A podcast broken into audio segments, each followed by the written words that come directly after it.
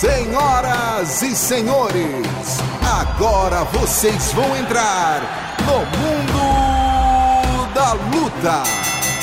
It's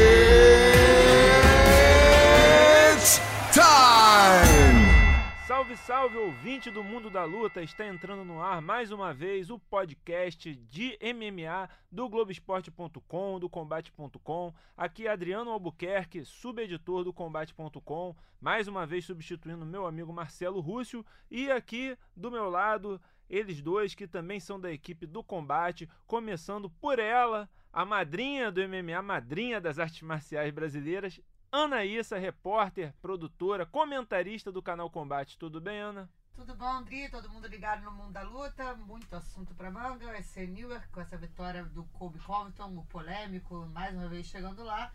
E o UFC Uruguai, que tá quase um UFC Brasil, né? De tanto brasileiro que vai lutar por lá. É isso, a gente vai falar de tudo isso e também para falar sobre isso está aqui o nosso campeão de audiência, o Super Mario, o repórter, produtor do combate, Rafael Marinho. E aí, Adriano, Anaísa, nossa Beth Carvalho aí do MMA. Mais uma vez, estamos a madrinha, né? A madrinha, tá certo. Pediu benção, pediu benção. Benção, madrinha. E vamos aí pro podcast. É isso, galera. Então, é, o nosso esquema é sempre o mesmo, três assuntos por episódio, começando sempre pelo UFC que aconteceu na última semana, né? No caso, o UFC Newark, tivemos Colby Covington, né, o americano lutando contra Robbie Lawler e ele venceu com folgas. O ex-campeão interino da categoria meio médio venceu por decisão unânime o Robbie Lawler e agora se coloca aí como o desafiante número um ao cinturão do Camaro Usman. Ou então, né, né, se você acredita na narrativa maluca do Covington, ele que está, na verdade, defendendo o cinturão contra o Camaro Usman. Mas vocês acreditam que o Colby está pronto para disputar esse cinturão dos meio médios? Ele tem caixa para vencer um Camaro Usman? Eu acho que a gente, o, o Covington, ele se vende muito, né? Então ele fica nesse discurso dele, nessas coisas fantasiosas, e as pessoas veem ficam até com, com uma raiva, uma ressalva, falando, ah, ele tá conseguindo as coisas só porque ele fala. Mas quando a gente olha para o cartel do Colby Covington, realmente ele tem uma derrota na carreira, que foi para o brasileiro é, Alves, e desde então emplacou uma sequência contra grandes nomes da categoria, né? Ele venceu o Rafael dos Anjos com propriedade do MMA, e são todas as vitórias que, apesar de serem lutas teoricamente chatas, né? Que aquela lutinha que ele vai, cozinha, leva, agarra, vai pra grade, não tem nada talvez de é, um, nocautes ou coisas espetaculares, são lutas que funcionam bastante, principalmente para essa categoria, né, Dri? Que a gente vem falando que é uma categoria que a gente não entende direito por quê, vamos pesquisar a fundo, mas que é predominantemente é, quando o cara é muito bom de wrestling, parece que ele se dá bem nessa divisão de peso. Então, eu acho que assim, o Colby, sim, o, Camaro é, não, é um lutador que conquistou o cinturão e vem defendendo ele com propriedade. É, acho que, que se daria melhor, que conseguiria vencer o Kobe Covington numa eventual disputa entre eles, mas eu vejo o Kobe Covington sim com potencial de talvez, sabe que o jogo do, de wrestling no Camaruzma, a defesa de wrestling no Camaruzma também é muito forte, mas eu vejo ele com um, um poder de talvez conseguir anular esse jogo sim. Eu concordo bastante com a Ana, acho que o fato do personagem dele ser muito folclórico faz muita gente achar que ele vai chegar lá e vai ser atropelado, que o Usman vai passar o carro. Acho que não é bem assim. O Kobe tem um jogo muito chato de decifrar, principalmente no, nos primeiros rounds, porque ele é um cara que joga muito golpe o tempo todo, não para. E em termos de volume de golpe, acho até que ele tem mais do que o Camaro Usman, pode, pode complicar a luta em pé. Acho que o Camaro tem uma defesa de queda melhor que a do Kobe. A gente viu o Kobe ser derrubado aí pelo Rafael dos Anjos, por exemplo. Mas eu passo longe de achar que vai ser uma luta fácil pro Camaro Usman, apesar de achar ele favorito. Acho ele um cara mais completo, mas acho que tem tudo para ser uma luta dura. A única certeza que eu tenho é que vai ser uma luta que promete botar muita gente para dormir. Olha, será mesmo? É porque eu acho justamente que vai se anular, né? Um, um, pouco capaz do wrestling dos dois se anular, né? E aí ficar aquela luta em pé ali que não é a boa de nenhum dos dois. Tem muita chance de ser aquela luta presa na grade ali, cinco rounds, hein? Veremos, veremos o que acontece. E também na divisão do meio médio, né? Tivemos aí o, o Cláudio Hannibal, né? Nosso brasileiro, vencendo mais uma, venceu a quinta seguida na categoria, no UFC, né? E ele já pediu um adversário ranqueado em Las Vegas, né? Pediu para lutar em dezembro em Las Vegas. Agora ele enfrentou um cara que entrou de última hora, né? É, mas mesmo antes do cara entrar de última hora, era um russo que ninguém conhecia direito, né? O Rafael Fiziev, que ele ia enfrentar, não era isso? Não, era o Ramazan. Ramazan Emeev, perdão. Suduro, inclusive. Mas que ninguém conhecia também, né? Não é um cara ranqueado, não é um cara de, de grande nome. Sim, sim. sim. Ele, eu acho que ele merece enfrentar um cara ranqueado. O problema dessa divisão é que tem muita gente merecendo. E como o UFC não tem dado chance para caras que merecem, então eles se colocaram numa sinuca de bico agora para marcar as lutas da categoria. Tive o Vicente Wu que também merecia, vai enfrentar o Mike Pell que não tá ranqueado. Tive o Eliseu Capoeira tendo que ir pra China enfrentar o Yijin Yang, que também não tá ranqueado. Dois caras que mereciam. Eu acho que o Hannibal tá nesse mesmo bolo. E o UFC se colocou nessa encruzilhada aí de muita gente boa na categoria, pouca gente ganhando chances que merecem e acontece isso. Acho que não sei se o Hannibal vai conseguir esse top 15 agora. Acho que ele merece um cara de mais nome, independente de ranking. Isso daí eu não tenho dúvida, porque são cinco vitórias seguidas. O cara tá invicto no UFC e com três finalizações aí ou quatro nas últimas lutas, então fez por merecer. Eu acho que ainda, que ainda a gente precisa ver como é que vai ficar a, a categoria nesses, nesses próximos meses, né? Porque tem muita gente com luta marcada, inclusive o próprio Vicente Luque que luta nesse final de semana no Uruguai, mesmo que não seja contra um ranqueado, pode ser uma coisa ali que mude o, o, o, o rumo da categoria, o Demian Maia. Vamos ver como é que vai ficar a situação do Ben Askren, o Rob Lawler com essa, com essa derrota, como é que fica ali na, na, na, na na, na divisão. Então, acho que assim, falar um nome pro Hannibal agora, talvez seja. Eu acho justo ele pedir um top 15 pela sequência que ele tem dentro do UFC, mas eu acho que a gente tem que esperar para ver como é que essas próximas lutas da categoria dos meio médios se desenrolam, já que ele só quer voltar lutar em dezembro, então acho que dá para dar uma seguradinha até pensar em algum oponente para ele. É isso. E tivemos também outro brasileiro em ação, o Joaquim Silva, neto BJJ, mas esse, infelizmente, foi nocauteado pelo Nasrat Hakparast no segundo round. O que, vocês acharam do desempenho do Neto e o que, que ele precisa melhorar e o que, que ele pode evoluir para não repetir esse, ruim, esse resultado ruim? É, ali na luta do Neto, achei que foi mais um erro de estratégia, principalmente. Aceitou a luta em pé o tempo todo. A gente sabe que o Neto gosta, vem de uma equipe que está acostumada a lutar em pé, evolução Thai, os caras gostam do Muay Thai, mas ele enfrentou um adversário mais técnico do que ele na trocação. Era já no primeiro round já tinha sido dominado, era hora de tentar levar para baixo, nem teve tanto tempo assim, foi no começo do segundo round, entrou direto de esquerda aí. Mas acho que foi mais uma questão de estratégia contra um cara que era superior a ele tecnicamente em pé. É isso, gente. Então, acho que a gente passou a régua no nosso UFC Newark e vamos para o próximo tópico, que é o o, a grande notícia da semana passada, né? Na sexta-feira estourou a bomba, né? Na verdade, a gente já está falando disso há umas duas ou três semanas, que é Chris Cyborg, né? Na sexta-feira, Dana White soltou nas redes sociais do UFC uma entrevista, né, em que basicamente a repórter só levantou a bola para ele cortar e detonou a, a Cyborg, né, negou que estivesse fazendo bullying com ela e falou: olha só, a gente não vai igualar nenhuma proposta por ela, ela está liberada para seguir o seu caminho. A própria Cris aí, né, é, discordou com a forma como foi colocada, né, foi nas redes sociais disse que ela não foi liberada, que ela já já tinha terminado o contrato dela, mas assim, é, ela ainda tinha, apesar do contrato estar tá finalizado, ela ainda tinha um período de exclusividade com o UFC, né? O, em que mesmo ela assinando com outra organização, o UFC poderia igualar e ela continuar. O que foi, o que é a notícia é justamente que o, o UFC abriu mão desse direito, pelo menos o, o Dana White disse isso e até onde a gente apurou, a equipe dela nos comentou, ele realmente enviou uma carta para eles avisando isso que ela estava livre para negociar e não, eles não igualariam. Então, gente, a, a, pergunta agora é, né? A gente ficou muito, muito tempo perguntando o que, que ela vai fazer em seguida. Agora é qual é a melhor opção para Cyborg? É o Bellator? É o, a PFL? É, tem um outro player aí nesse, é, nessa disputa ou, ou, é, ou são só esses dois? Eu acho a, PF, a PFL bem interessante para ela, ainda mais hoje que a Keila Harrison né, fez um desafio. Para quem não conhece, a Keila Harrison é medalhista bi, bicampeã olímpica de judô. Tem, um, tem um, um, uma história né, de vida, obviamente, que a gente relaciona muito com a da Ronda Rousey, né? Por ter migrado logo quando saiu das Olimpíadas para MMA, na época que a Ronda realmente bombava, ter sido da seleção americana, né?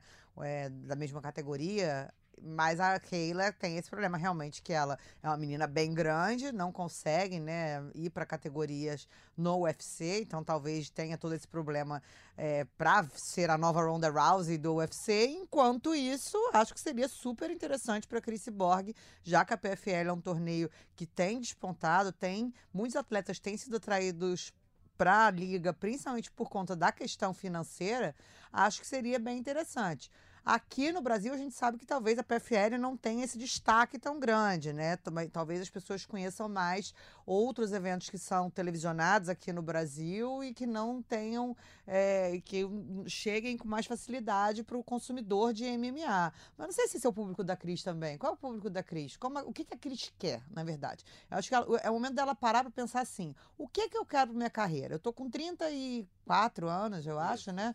Tô com 34 anos, tenho X tempo de ainda útil. Ela é uma pessoa que sempre tocou na tecla que se preocupa realmente com a saúde é, física e, e, e, mental pós é, vida como lutadora.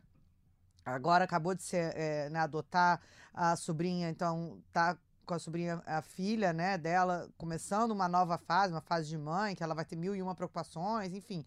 Então acho que ela tem que pensar o que, que ela quer. Ela quer seguir no MMA também? Ou ela quer se testar em outras coisas? Que a gente já viu a Cris testando no, no Muay Thai, a gente já viu a Cris, né, toda hora com a com a menina campeã olímpica de boxe, que treina junto com ela, Clarissa Shields, é, né? Então, será fazer uma luta de boxe? Será que é ir ganhar dinheiro, como a gente viu essa semana, o Caim Velasquez indo, fazendo o maior sucesso no pro wrestling? que a Ronda Rousey já tem esse caminho? Será? Então, acho que assim, é difícil pra gente avaliar o que, que seria o melhor pra Chris Borg no nosso mundo. Ah, o que que pra mim eu, eu gostaria de ver a Cris fazendo ou não. Eu acho que o momento pra ela é de parar e ver o que ela realmente quer pra planejar a carreira dela. É verdade, mas acho que partindo do pressuposto de que ela queira continuar lutando em MMA, acho que o PFL é a melhor opção mesmo. Quando ela saiu do UFC, a primeira coisa que eu pensei foi: vai pro Bellator, o Scott Coker gosta dela. Uhum Inclusive, né, no, no, depois da oficina dos anos 40, postou, assim, fala, é, uma foto com ela, então deu a entender. Eles trabalharam juntos no Strike Force. Então eu pensei que era algo liquidado, mas hoje quando eu vi a entrevista da Keila Harrison, realmente faz total sentido aí pro PFL. E eu acho que em várias vertentes diferentes. Eu acho que a Keila Harrison é a maior luta que ela pode fazer fora do UFC. É uma luta muito maior do que a Julia Budd no Bellator. Então já tem esse ponto. Eu acho que financeiramente provavelmente vai valer a pena também. É um torneio que paga um milhão de dólares para campeã. Tenho certeza que ela se considera a melhor do, do plantel de lá, se for para lá, e vai pensando em ganhar um milhão de dólares. Então eu só vejo pontos positivos na ida dela pro PFL. Eu já, já discordo um pouco, gente, e pelo seguinte, é. O, uma grande questão da Cris nesses últimos anos e justamente nessa negociação com o UFC era eu preciso de mais lutas mais constantemente, preciso lutar mais.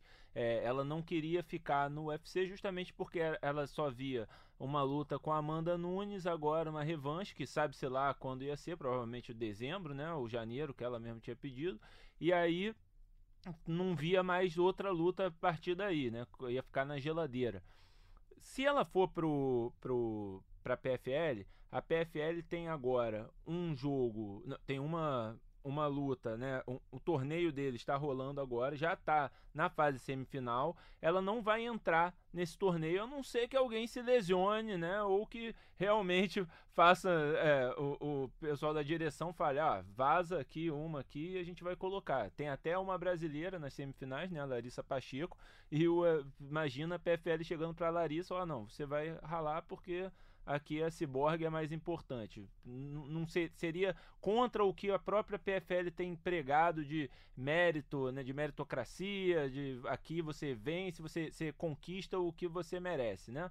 É, então é- se ela entrasse na PFL agora, provavelmente ela fica parada até o ano que vem. A não ser que eles arrumem uma ou outra lutinha ali para ela fazer, como fizeram até com a própria Kyla, enquanto não tinha divisão ainda.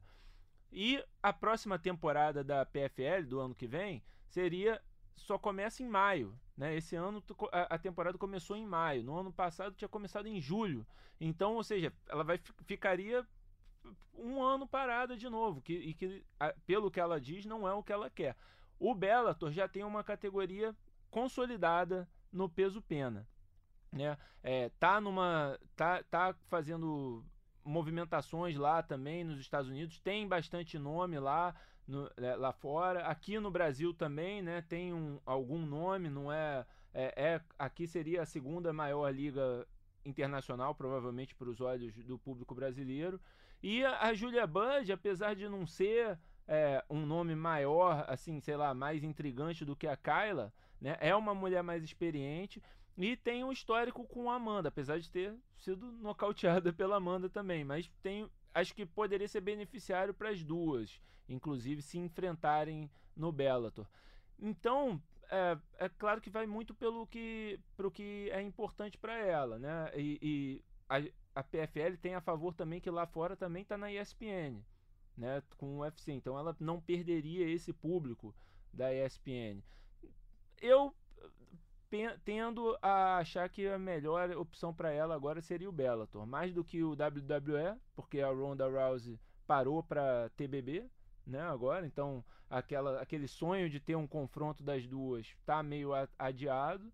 E o boxe também, quanto será que ela daria? Será que daria certo? Talvez seria interessante até ela tentar o boxe. É, talvez ela já chegasse com algum nome, pegasse já uma luta recebendo bem. Mas eu, eu acredito que se a intenção é o MMA, o, o Bellator seria o melhor caminho. Vocês querem acrescentar mais alguma coisa quanto a Cyborg? Pessoal vota lá nas redes sociais. aqui numa opinião. Eu acho que ela deveria arriscar um pro wrestling.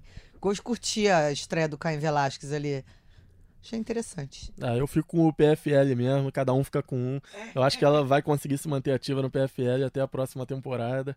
Então, acho que isso não seria um problema pra ela. Agora, a gente falou muito de Cyborg, né, nos últimos programas e agora também, mas a gente tem que pensar agora também, queria pensar também no futuro do UFC e particularmente da Amanda Nunes. Primeiro, eu queria perguntar pra vocês, foi uma decisão sensata do UFC realmente é, largar a Cyborg agora desse jeito? Porque apesar de parecer que a Cyborg precisava mais de uma revanche com a Amanda, o que, que sobra para Amanda também? Vai enfrentar. Ok, no peso galo tem alguns nomes ali que ainda dão para desafiá-la, mas no peso pena não existe ninguém. Era a Cyborg. O, o peso pena sub- é, sobrevive no UFC e mesmo entre esses, todos esses nomes do peso galo, algum era maior do que uma revanche entre Amanda e Cyborg? Acho que o UFC nunca se preocupou em construir personagens nessa divisão, construir grandes nomes na categoria do peso pena feminino, nunca montou a categoria de fato. Teve uma luta esporádica aqui, outra ali, mas nunca houve a intenção do UFC. A categoria era Chris Borg ponto. Sempre foi assim desde que a Chris Borg foi contratada. Então eu acho que é questão de tempo para essa categoria ser limada do UFC. Acho que não faz. A Amanda, eu não vejo ela aceitando uma luta contra outra lutadora lá, Felice Spencer ou quem quer que seja. Então acredito que a- o futuro da Amanda seja defender o título no peso galo mesmo. E acho que não demora muito a UFC acabar com o peso pena, não. É curioso, Ana, que, né, como a gente mencionou na, na entrevista lá do Dana, ele termina convocando garotas do peso pena, mulheres do peso pena, para virem ao UFC e desafiar a Amanda Nunes, né? Você acredita que é a intenção dele mesmo construir o peso pena ou também foi mais uma forma de tentar esvaziar uma negociação da Cyborg? Eu acho que são algumas coisas que a gente tem que ver, né? Ao mesmo tempo, a gente tem um discurso da Amanda Nunes há, há pouco tempo, mesmo que ela tenha dito que estava bêbada quando ela deu as entrevistas e tudo mais, mas a gente tem um discurso da Amanda Nunes falando que em pouco tempo quer se aposentar. Então, assim, quer ser mãe, né? Tem todos os planos, enfim. Então a gente não sabe o quanto, o que, que acontece ali realmente. A gente vê que realmente é, as intenções não são para que exista uma categoria peso-pena deve ser forte. Um Contender Series, as meninas que lutaram até agora não são da categoria peso-pena, são de outras categorias. Então, você não vê o UFC querendo recrutar realmente meninas, apesar do Dana ter convocado. É, nunca houve um esforço de, ah, vamos pegar então, a... que nem quando construíram o peso mosca. Se você olha o peso mosca hoje em dia, o peso mosca é cheio, uma, uma das categorias mais cheias. Ah, porque pegou a menina da de baixo e da menina da de cima e era menina que não se encaixava na de baixo nem na de cima. Verdade né? Então talvez, ah, no peso pena não tem porque não teria uma. uma é, é, talvez não tenha uma divisão de cima para alguém descer e se encaixar. Só quem tem dificuldade para perder peso até o galo e que aí talvez pudesse subir, mas aí não sabe, mas aí consegue lutar nas duas. Então, assim, acho que o peso pena é sempre uma, uma categoria meio assim. Ah, deixa, deixa. Vamos trazer a Chris Borg. Precisávamos da Chris Borg durante um determinado momento. Que quando a Chris chega no UFC, a Amanda ainda não era a campeã, né? Não era não, campeã. Não. É...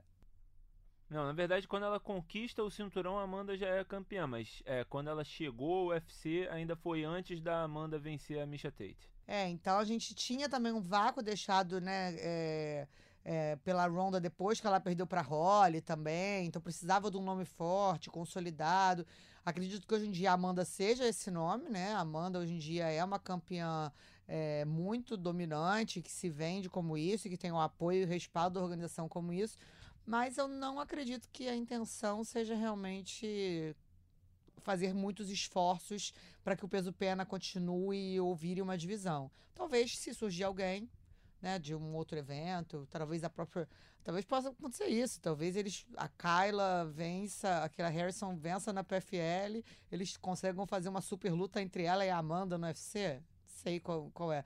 Mas a gente sabe que assim, a, a, a Cris, eles falam isso muito abertamente, né? É, o, a relação nunca foi muito boa da Cyborg com é, a organização. E eu acho que ficou um pouco insustentável depois de que ficou meio público ali naquela entrevista pós UFC 240, né? Sim. Quando você tem os dois lados meio que se atacando publicamente. Então, às vezes, você né, quer dar uma, dar uma resposta, talvez ali, seja até um, um jeito para você até responder os 450 outros atletas que você tem dentro da sua organização. Uhum. É verdade. Bom, mais uma vez, vamos esperar para ver quais são, quais serão os próximos passos das duas, mas a gente acho que cobriu bem o que pode acontecer. Vamos para o terceiro assunto, que é o UFC Montevideo, acontece no próximo sábado, a partir das 6 horas da noite, com transmissão ao vivo exclusiva no Combate e Combate Play, onde estará em ação uma mulher que pode ser o próximo desafio é, Amanda Nunes e talvez seja o maior desafio Amanda Nunes fora Chris Borg, né? Valentina Shevchenko, a campeã do peso mosca, vai para mais uma defesa do cinturão agora contra Liz Carmouche. Liz Carmouche, já desafiou a Ronda Rousey na primeira disputa de cinturão feminina no UFC, agora no peso mosca desafiando Valentina Shevchenko. Naquela época já se achava que a Liz Carmouche não tinha chance contra a Ronda Rousey e ela quase surpreendeu e venceu, mas acabou perdendo em um round para a Ronda. Dessa vez a mesma é a mesma coisa, né? Todo mundo acha que ela não tem chance contra a Valentina. Como é que vocês acham que esse jogo casa? Acha que ela tem chance? Dá pra, dá, é, tá sendo muito exagerado aí esse favoritismo da Valentina? Não, não acho exagerado não. Acho que a Valentina é muito disparada a melhor lutadora dessa categoria. Acho que hoje não tem uma adversária do nível dela ainda para ameaçar o cinturão dela. Pode ser que no sábado, madrugada, sábado para domingo, eu queime minha língua, mas a gente já viu várias zebras aí grandes no MMA, mas nesse caso, principalmente se tratando dessas categorias mais leves, a gente, a gente, sabe que é mais difícil ter uma zebra assim. E eu acho que a diferença técnica da Valentina de hoje para a Liz Carmouche de hoje é bem maior do que a da Ronda daquela época contra a Carmouche daquela época. Então eu tô apostando em outra vitória dominante da Valentina. O, o que eu acho curioso, Ana, é, é que a Valentina é conhecida pela luta em pé dela, né? Pelo Muay Thai dela, com certeza. E a Carmouche é uma wrestler, né? Com certeza vai tentar buscá-la, buscar botá-la para baixo. E se ela conseguir isso, provavelmente vai é, tem uma boa chance de vencer a, a Valentina, né? Mas a Valentina também tem um bom jogo agarrado também, tem surpreendido nessa área. É, e o que não foi diferente da última luta, né? Da última luta a gente também esperava que a, a Valentina fosse colocar, quer dizer, né, que o objetivo seria esse, e a Valentina conseguiu muito bem é, defender qualquer tentativa de entrada de queda e tem tecnicamente eu, eu acredito que ela seja bem superior às, às, às outras meninas, né? Então eu vejo uma vitória. Não consigo ver a Liz Carmucho vencendo a Valentina. Você pode lembrar daquela luta da Valentina contra a Juliana Penha. Muita gente achava que a Juliana Penha podia ser uma ameaça no chão, que a Valentina ia querer manter a luta em pé a todo custo. E o que aconteceu foi a Valentina derrubando e finalizando. Então a Valentina é muito completa mesmo. Acho que ela é superior a Liz Carmucho em todas as áreas. Também teremos nesse card, aí no coevento principal, o brasileiro Vicente Luque em ação, né, o 15 do ranking meio médio, a gente até mencionou ele é, já hoje, é, vai estar tá enfrentando Mike Perry, que não é ranqueado, mas um cara muito conhecido na divisão, muito, é, muito bem falado na divisão e um cara muito perigoso, né, um trocador aí com a mão muito pesada. O que, que o Vicente Luque pode fazer para garantir essa vitória aí, Marinho? Cara, eu acho que é fundamental que o Vicente Luque não entre nesse jogo psicológico do Mike Pell, é um cara que provoca muito e nem entre pra briga contra o Mike Pell. É o jogo que o Mike Pell gosta, esse jogo aberto de trocação franca. O Vicente é um cara mais completo, é um cara inteligente, técnico, tanto em pé como no chão. Acho que eu, eu vejo o Vicente tentando uma luta mais inteligente, mais ou menos como o Cerrone fez contra o Mike Pell, tentando até derrubar. Ele é um cara que tem muitas finalizações também. Mas será mesmo que a gente pode esperar isso? Porque justamente é a última, a penúltima luta dele contra o, o como é que era o nome dele mesmo, Barbarena, é, que ele foi pra porrada também, um cara também perigoso e tal, e ele foi pra porrada. É, a, a, última luta também contra um cara estreante, ele foi pra porrada também. É, a, a, luta contra o Brian Barberena, na real, o, o Barberena é um cara perigoso no chão também. Fazia sentido a luta ser em pé, apesar do Barberena ter levado muito mais perigo do que eu esperava na luta em pé. Eu acho que o Mike Pell é um cara unidimensional, é um cara que ele, o forte dele é, é, essa briga mesmo, é o jogo, a luta franca. Então eu não me surpreenderia de ver o Vicente Luque agindo diferente, colocando para baixo, finalizando. O Vicente Luque tem recurso para isso. Acho que esse seria o melhor caminho, pelo menos o caminho mais seguro para ele ganhar. e acho que depois da luta do Barberena, que ele tomou aquele sustinho ali, o próprio Vicente Luque eh, fez uma leitura, né, na entrevista que ele fez com a gente é, no live do combate, falando que meio que aprendeu também, tá, tá tentando é, cada vez mais se moldar tecnicamente, né, para não realmente não partir para briga e fazer uma leitura de luta mais consciente. Show. Vamos esperar para ver então o que que Vicente Luque vai apresentar. E esse card que também tem vários nomes aí, como a Ana mencionou mais cedo, né? É quase um UFC Brasil no Uruguai. Só tem um uruguaio no card que aliás, é brasileiro, né? Exatamente. o tá aí no, no é, perfil feito pelo nosso amigo Marcelo Baroni, hoje no combate.com, o Luiz Eduardo Garagori. É, é, ele é meio brasileiro, meio uruguaio, estará em ação contra Humberto Bandenay, mas a gente tem aí o Vicente Luque em ação, temos o, a estreia do Rodolfo Vieira, temos o Rafael Bebezão estreando também, Gilbert Durinho, Marina Rodrigues, uma luta entre brasileiros, né? Rogério Bontorin e Raulian Paiva, o Geraldo de Freitas, o Alex Leco e a Poliana Viana, que entrou também de última hora no evento. Gente, vocês, quais são os destaques para vocês do card? Ana, começa por ti. É, eu tô bem curiosa para ver a estreia do Rodolfo, né? Quero ver se é, a gente sabe que vem uma expectativa em cima dele, multicampeão de jiu-jitsu, invicto no MMA até agora. Espero que também seja um que deixe o nervosismo daquela coisa da estreia no UFC de lado. E tô curiosa para ver esse tempo que ele passou se aprimorando lá com a equipe com Jacaré, etc. Como que vem o Rodolfo para essa estreia, finalmente essa estreia no Ultimate. Eu também tô curioso pela estreia do Rodolfo, mas também vale ficar de olho aí no Gilbert Durinho subindo para o peso meio médio contra um adversário duríssimo, apesar de não ser muito conhecido, Alexei Kunchenko, um, russo muito perigoso que bate duro. Então, essa é uma luta que vale ficar de olho. Também a Marina Rodrigues vai ter outra pedreira pela frente. Ela até agora só enfrentou pedreira no UFC, vai enfrentar a Tisha Torres, que é um jogo bem ruim para ela. Vamos ver como ela se sai. É, se vencer, né, sobe rápido também, né? Só, só pegou pedreira vencendo uma Teixa Torres, ela sobe rápido na divisão também. Com certeza, e ela é muito talentosa, eu acho que, que é um talento aí pra gente ficar de olho pro futuro. Eu vou destacar para os nossos ouvintes que não percam já a primeira luta logo, que é, a, é a, pelo menos até agora na programação, será Verônica Macedo contra Poliana Viana. São duas lutadoras que têm muito a provar né, no UFC, as duas estão vindo de derrotas seguidas, e então já é a primeira luta, você vê ao vivo é, tanto no combate quanto no combate play e também no combate.com. A luta vai estar aberta para todo mundo que entrar no nosso tempo real assistir a, a essa grande luta. E né, acho que, que elas duas vão vir com muita garra, muita vontade para provar que merecem estar ali. A, a Verônica Macedo é uma brigadora, né? Sai na porrada mesmo. É, acabou perdendo muitas lutas por causa disso, mas vai para cima. Então acredito que vai ser uma luta franca e muito legal de se assistir. E vou destacar também no principal a, uma luta, né, que é, é eu achei até engraçado ter é, caído aí no, em Montevideo, porque não tem nada a ver. Nenhum deles é sul-americano, nenhum deles é latino-americano. Volkan Ozdemir contra Ilir Latif, uma luta é, de nome no meio pesado, né? Dois caras aí bem conhecidos na categoria e é, dois europeus aí em ação. O, o Osdemir já treinou no Brasil há muito tempo atrás também. Então, é, acho que vai ser bem interessante e acho que um pode dormir aí também. Acho que essa luta aí foi algum erro na hora de emitir a passagem, né, Adriano? Era para ser na Europa, alguém emitiu Uruguai e falou, agora deixa, né? Na verdade, essa luta ia acontecer na Suécia, né? E, e, o Latifi, se não me engano, teve um problema e a luta foi cancelada e agora remarcada aqui para Montevideo. Caiu, caiu pra, pra, é, bem para o público uruguaio. Ia ser nos Estados Unidos, se eu não me engano, e o Volcan teve algum problema de visto aí e tiveram é. que jogar para o Uruguai.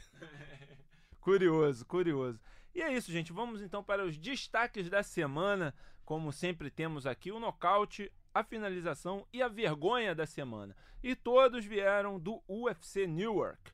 Então, o nocaute da semana foi, infelizmente, aos custos, às custas né, do nosso brasileiro Joaquim Silva, o neto BJJ. Vai para o alemão Nasrat Hakparast. Ele nocauteou o neto BJJ aos 36 segundos do segundo round com um belo cruzado de esquerda. Foi de esquerda, né? Foi, tô... é, foi, foi um belo nocaute de esquerda, uma, um cruzado de esquerda. Ele é, matou ali a mão baixa, mão direita baixa do Neto e acertou um, um cruzadão por cima. Neto já caiu apagado ali. Então, um nocaute da semana para o Hack Paraste. Agora, finalização da semana, eu vou chamar os dois aqui para votar, porque tivemos aqui alguns candidatos, mas os principais para mim foram o Matt Schnell, né, que acertou um triângulo a 1 minuto e 23 segundos do primeiro round contra Jordan Espinosa e fez a primeira finalização por triângulo na história do peso mosca no UFC.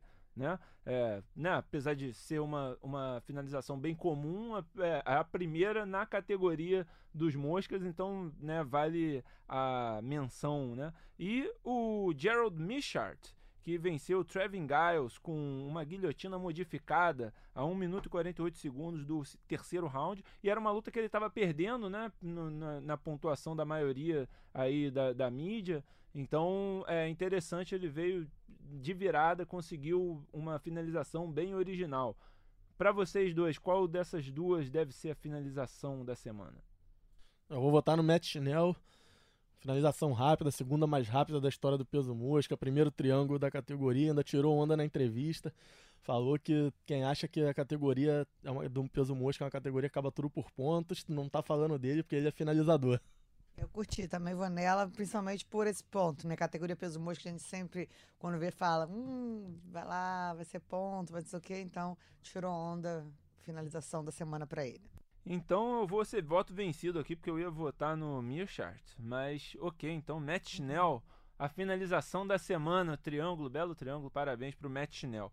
E a vergonha da semana, mais uma vez, como falamos na semana passada, vai ser sobre árbitros, né? No caso, agora os árbitros do UFC Newark, que é, dormiram no ponto né? e deixaram os lutadores dormirem no, no estrangulamento dos seus adversários. Foram três lutas que terminaram dessa forma. É, me lembra aqui, Marinho, quais foram mesmo? Foi o, o Clay Guida Antonina contra o contra Miller. Pudilova, a do Gerald e a do Clay Guida. Isso, o Clay Guida dormiu numa guilhotina do Jim Miller, o Trevin Giles dormiu na, na, na guilhotina modificada do Michart e a Pudilova dormiu no mata-leão da Shevchenko. E é, duas dessas lutas eram o Herb Dean a- arbitrando, uma foi o Liam Kerrigan. Né? E em uma delas, o Herb Dean, a do, do Giles contra o Michart, o Dean estava mal posicionado e não viu o Giles bater, né? E acabou deixando ele apagar, de- demorou para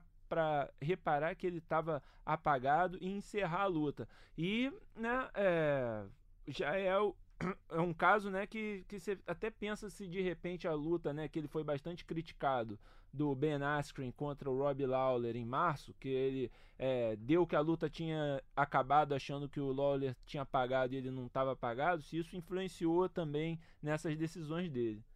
É, Resolveu provar que dois erros não formam um acerto, né? Mais uma vez. E é verdade, foram três que dessa vez foram dois, mas esse evento foi impressionante, deve ser algum recorde. Três lutas com interrupções muito tardias. A luta da Pudilova acho que foi a mais preocupante. Pudilova já tava com a cara roxa ali, cara. Não, Então e, a, essa- e a Antonina também sinalizou pro árbitro, né? Ela chega a Sim. comunicar. Então, assim, aí muita gente fala, ah, mas então por que ela não largou a posição? O árbitro checou Né? três vezes o braço da, da Pudilova, então não tem muita justificativa aí pra esse erro.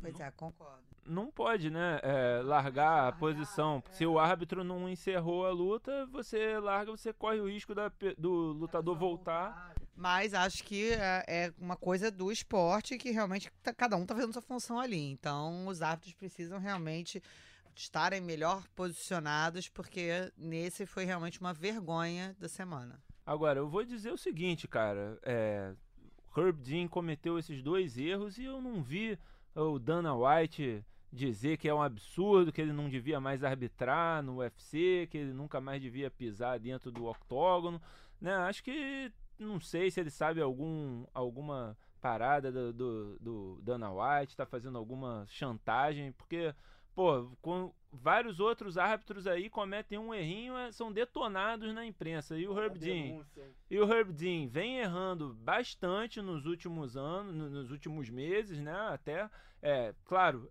excelente árbitro, né? E, e não é e não é mencionado. Eu- o meu ponto, na verdade, é o seguinte: os árbitros erram. Eu não acho que ele deveria ser detonado. Né, mas eu também acho que outros árbitros que já foram detonados no passado e, e expulsos, né? O, o UFC baniu eles, botou na geladeira, não quer, né? é, que eles arbitrem mais. Acho que eles foram maltratados, foi um exagero com eles também. Acho que tudo é uma, uma, uma questão de é, reciclagem, de atenção, de atenção redobrada, né, para você melhorar e voltar a ser a, a arbitrar. O Herb Dean já tem cometido esses erros também. Quero lembrar do ano passado da luta, né, com, do Cib Dolloway que ele deixou apanhar pra caramba lá na, na Rússia também e não deu o nocaute, né? É, e outros que eu nem consigo lembrar, mas ele também tem arbitrado muito aí no ACB também, tem cometido erros. Acontece, mas é, é, é curioso como parece né, que tem um, um, um duplo é, padrão aí, né? Para alguns é, é, é permitido errar e outros, é, quando erram, são criticados, severamente criticados. Enfim, o desabafo da semana junto com a vergonha da semana. Tá mais leve agora, Adri? Tô, tô mais leve, tô quase desaparecendo, que eu já sou magrinho, né? e é isso, meus amigos. É, Encerrado mais um Mundo da Luta, agradecer aqui a presença da Anaísa e do Rafael Marinho. Valeu! Valeu. É, e amigos, então nos vemos na próxima terça-feira com mais Mundo da Luta. Um abraço e até lá! Finalizado. Semana que vem tem mais Mundo da Luta.